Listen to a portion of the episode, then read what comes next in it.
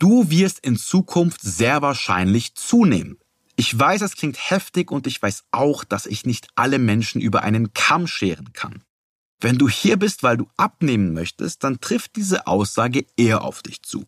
Warum das so ist und warum du zunehmen wirst, obwohl du Gewicht verlieren möchtest, sage ich dir jetzt. Herzlich willkommen beim Podcast von Easy in Shape mein Name ist Michi und hier bekommst du wissenschaftlich fundiertes Wissen, mit dem du Körperfett reduzieren wirst und um volle Kontrolle über deine Ernährung zu erhalten. Falls du es bisher nicht wusstest, ich habe eine Ernährungsplattform, bei der wir Menschen zeigen, wie sie ein gesundes Essverhalten aufbauen und dadurch vier bis acht Kilogramm in zwölf Wochen verlieren. Das ist ein absolut realistisches Ziel, das wir versprechen können. Und nein, das ist keine Werbung. Ich möchte damit nur sagen, dass ich mit sehr vielen Menschen arbeite, die abnehmen möchten und sie alle haben eine Gemeinsamkeit. Sie haben über einen längeren Zeitraum Gewohnheiten entwickelt, die zu Übergewicht führen. Kurz vor unserer letzten zwölf Wochen Phase hatte ich eine Interessentin am Telefon, die gesagt hat, dass jetzt nicht der richtige Zeitpunkt für eine Abnahme ist es passt gerade nicht und sie würde gerne im Januar starten. Ich habe ihr gesagt, dass es gar kein Problem ist und sie wahrscheinlich noch 10 Kilogramm mehr zunehmen muss, bis der Schmerz so groß ist, dass sie etwas ändern muss, egal ob jetzt der perfekte Zeitpunkt ist oder nicht. Ich wiederhole, ich habe ihr gesagt, dass sie einfach noch 10 Kilo mehr zunehmen muss, bis sie versteht, dass sie etwas ändern muss. Die Person war natürlich schockiert und hat sich auch leicht angegriffen gefühlt und ich kann das verstehen. Doch warum habe ich so geantwortet? Ganz einfach. Erstens, die Person war interessiert an meinem Angebot, weil etwas in ihr gesagt hat, dass sie eigentlich abnehmen möchte. Viele Menschen sind zu Beginn motiviert und machen dann Rückzieher. Ich wusste jedoch, dass ich ihr mit meiner Dienstleistung zu 100 Prozent helfen kann und darum war es meine Pflicht, sie mit dieser Aussage wachzurütteln. Denn zweitens, und das ist ein Fakt, dass sie im Telefonat war, weil ihre Gewohnheiten zu einer Situation geführt haben, bei der sie sich in ihrer Haut nicht mehr wohlfühlt. Und ich habe sie auch gefragt, Glaubst du, dass diese Gewohnheiten pausieren oder verschwinden, wenn du erst im Januar bereit für eine Diät bist? Die Antwort ist nein, denn die Gewohnheiten werden genau dazu führen und sie wird weiter zunehmen, weil das weiterhin passiert, was permanent bei ihr passiert und zu Übergewicht führt. Deswegen habe ich gesagt, dass sie einfach noch 10 Kilogramm zunehmen soll und eventuell ist es dann höchste Eisenbahn endlich mit einer Diät zu starten. An dieser Stelle möchte ich dich kurz auf meinen Newsletter hinweisen. Dort versende ich wöchentlich Inhalte wie diese, gebe immer die Quellen an und du bekommst immer spannende Inhalte, hast ein Nachschlagewerk in deinem Postfach und folge mir auch auf Instagram. Ich heiße auf Instagram Michi Kleist. Den Link zum Newsletter und auf mein Instagram-Profil findest du in den Show Notes. Lass uns heute mal über hedonisches Verhalten sprechen. Das ist auch der Grund, warum ich sage, dass du wahrscheinlich sehr stark zunehmen wirst, wenn du nichts an deinem Verhalten änderst bzw. nicht die Bewusstheit darüber hast. Unser Verhalten wird durch interne und externe Träger bestimmt. Warum findest du eine bestimmte Musikrichtung gut? Wieso gefallen dir die Klamotten von Zara? Und warum gehst du gerne in ein bestimmtes Fastfood-Restaurant, obwohl du genau weißt, wie es schmeckt? Unser Verhalten wird bestimmt durch innere und äußere Einflüsse. Und genauso sieht es auch mit dem Nahrungsverhalten aus. Der hedonische Hunger ist ein Konzept, das in der Literatur stark untersucht wird und es hängt vor allem mit gesellschaftlichen Veränderungen und physischen und psychologischen Verfügbarkeiten von Nahrung zusammen. Mit psychologischer Verfügbarkeit sind die Normen und Erwartungen gemeint, die das Essverhalten einer bestimmten kulturellen Kontext bestimmen. Also wir gehen nicht zum Geburtstag und gehen dann erstmal auf einen Berg joggen, sondern wir gehen zum Geburtstag, um Kuchen zu essen.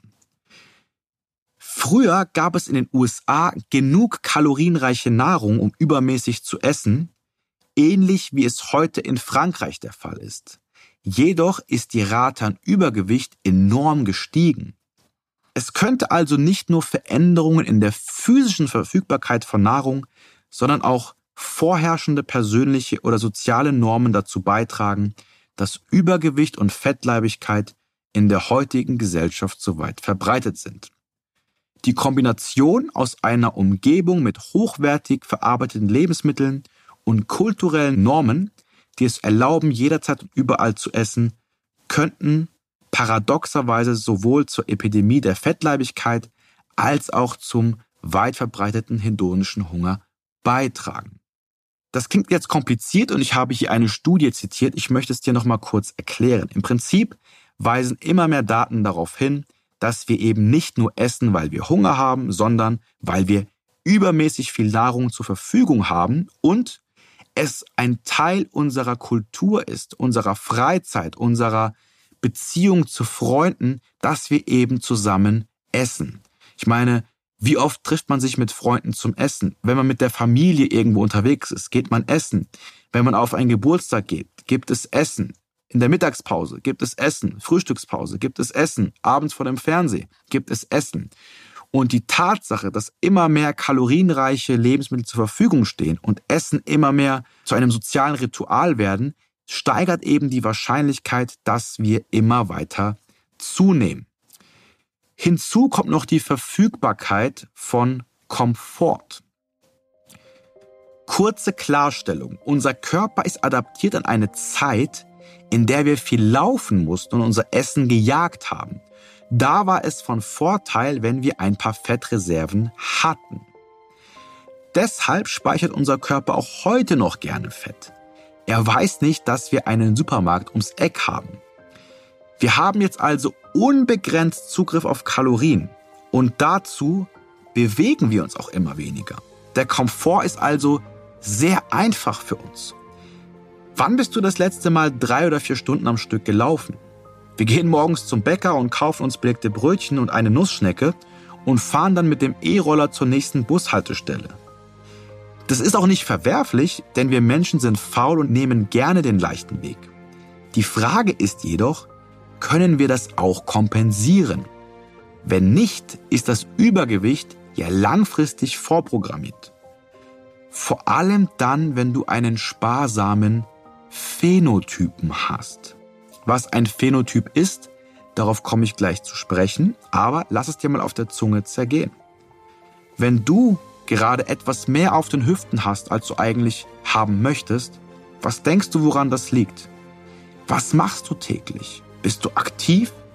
Oder Hand aufs Herz, versuchst du es öfter mal dir einfach zu machen und greifst doch öfter mal in den Supermarkt zur Schokolade. Und es geht hier nicht um Schokolade oder um Kalorien oder um Entspannung. Es geht nur darum, dass Menschen zunehmen, weil sie in einem Kalorienüberschuss sind. Und unser komfortabler Lebensstil macht es uns immer einfacher, in einen Kalorienüberschuss zu rutschen. Und wenn du bis jetzt einige Kilos zugenommen hast und nichts an deinem Verhalten änderst, glaubst du, das wird sich in Zukunft ändern, wenn das Angebot an Komfort noch größer ist? Wahrscheinlich nicht. Und deswegen sage ich, wenn du abnehmen möchtest, jedoch nichts an deinem Verhalten änderst, wirst du in Zukunft wahrscheinlich zunehmen. Kommen wir jetzt zu Phänotypen. Michi, was ist ein Phänotyp? Um es einfach zu erklären, jeder Mensch reagiert anders auf ein Kaloriendefizit und ein Kalorienüberschuss. Ganz grob kann man diese Menschen jedoch in zwei Kategorien einteilen. Einmal den sparsamen Phänotypen und den anderen Typen, den verschwenderischen Phänotypen. Der sparsame Phänotyp passt sich sehr schnell an ein Kaloriendefizit an. Ist diese Person auf Diät, so verliert sie schnell kein Gewicht mehr, muss die Kalorien weiter kürzen oder mehr Cardio machen. Der verschwenderische Typ hingegen, der passt sich kaum an ein Kaloriendefizit an. Diese Menschen haben es deutlich einfacher abzunehmen, weil sie mit mehr Kalorien immer noch gut abnehmen. Geben wir dem sparsamen Typ jedoch mehr Kalorien, als er benötigt, also einen Kalorienüberschuss, so setzt er mehr Fett an. Der verschwenderische Typ verbrennt mehr Kalorien, wenn er in einem Kalorienüberschuss ist. Das passiert durch die Erhöhung oder Reduktion im Need- und im Kaloriengrundverbrauch. Also, der Kaloriengrundverbrauch ist die Kalorienmenge, die wir in Ruhe verbrauchen und der sparsame Phänotyp scheint diesen zu reduzieren oder seinen Kalorienverbrauch anzupassen, wenn er in einem Energiedefizit ist. Genauso ist es mit dem Need. Der Need ist im Prinzip die Bewegung, die wir unbewusst im Alltag verbrennen, zum Beispiel durch Zittern mit dem Bein oder durch Hin- und Herlaufen beim Telefonieren. Und der sparsame Phänotyp, der scheint seine Alltagsbewegung, die unterbewusste Alltagsbewegung einzuschränken und Kalorien zu sparen, wenn er in einem Energiedefizit ist. Der verschwenderische Typ, bei dem ist das nicht so. Geben wir dem verschwenderischen Typ mehr Energie, bewegt er sich auch mehr. Beim sparsamen Typ scheint das nicht so zu sein. Stellt sie einfach so vor, wir nehmen eine arme und eine reiche Person. Die reiche Person hat nie gelernt, mit Geld umzugehen. Es war ja immer da. Gibst du dieser Person weniger Geld, wird sie ihren Lebensstil nicht verändern und trotzdem munter mit Geld um sich werfen. Die sparsame Person reduziert ihre Ausgaben, wenn ihr weniger Geld gegeben wird. Umgekehrt wirft die reiche Person mit noch mehr Geld um sich, wenn wir den Cashflow erhöhen. Die arme Person spart das überschüssige Geld lieber, falls Zeiten kommen, in denen der Geldhahn zugedreht ist. Damit möchte ich nicht sagen, dass es gut oder schlecht ist, wenn du einen sparsamen Phänotypen hast. Es ist nur vorteilhafter, einen verschwenderischen Typ zu haben, wenn du Gewicht verlieren möchtest. Dieses Phänomen der Phänotypen ist auch gut untersucht worden. Ich werde dir ebenfalls die Studien dazu unten in die Show Notes packen. Das Fazit ist, Übergewicht ist die Folge bestimmter Handlungen für einen längeren Zeitraum. Es sind nicht die Kohlenhydrate, es sind nicht die Fette, es sind nicht nur die Snacks am Abend, es ist nicht nur die Tatsache, dass du nicht gerne zum Sport gehst. Nein, es ist die Folge bestimmter Handlungen summiert für einen längeren Zeitraum. Unsere Umwelt, interne und externe Faktoren und die Verfügbarkeit vieler Kalorien in kurzer Zeit könnten dazu führen. Dazu bewegen wir uns immer weniger, weil wir automatisch immer den leichteren Weg nehmen. Hast du dann noch einen sparsamen Phänotypen und reizt oben genannte Faktoren aus, ist es vorhersehbar, dass du immer weiter zunimmst. Wichtig ist zu lernen, wie man mit den heutigen Herausforderungen umgeht und anhand seines Körpertyps und der Umwelt trotzdem einfach Gewicht verlieren kann. Und nochmal, ich habe zu Beginn gesagt, dass du sehr wahrscheinlich zunehmen wirst. Und bitte versteh mich hier nicht falsch. Doch wenn du gerade merkst, dass du etwas mehr auf den Hüften hast, als du eigentlich möchtest, dann ist es klar, dass du für einen längeren Zeitraum in einem Kalorienüberschuss warst. Und es ist auch klar, dass sich nichts ändern wird, wenn du genauso weitermachst. Nein, im Gegenteil, du wirst wahrscheinlich zunehmen. Und es hat schon Albert Einstein gesagt, wer das Gleiche tut, doch andere Ergebnisse erwartet, das ist die Definition von Wahnsinn. Also, wenn du dem Wahnsinn ein Ende setzen möchtest und erfolgreich abnehmen willst, dann sichere dir ein kostenfreies Strategiegespräch. Dort wirst du mit mir und meinem Team sprechen. Wir schauen, welche Schwierigkeiten du beim Abnehmen hast und geben dir Ressourcen an die Hand, mit denen du die ersten Kilos verlieren wirst. Übrigens, falls dich das Thema Stoffwechsel, Stoffwechseltypen und Phänotypen mehr interessiert, ich habe einen kostenfreien Stoffwechselkurs. Dort zeige ich dir zum Beispiel, wie du deine Kalorien berechnest, welchen Stoffwechseltyp du hast, welche Makroverteilung für dich am besten ist, etc. Diesen findest du unten in den Show Notes. Klickst einfach drauf, trägst dich ein und hast Zugriff auf den kostenfreien Kurs. Folge mir gerne auf Instagram und bewerte bitte den Podcast, wenn dir die Folge gefallen hat. Danke fürs Zuhören. Wir hören uns beim nächsten Mal.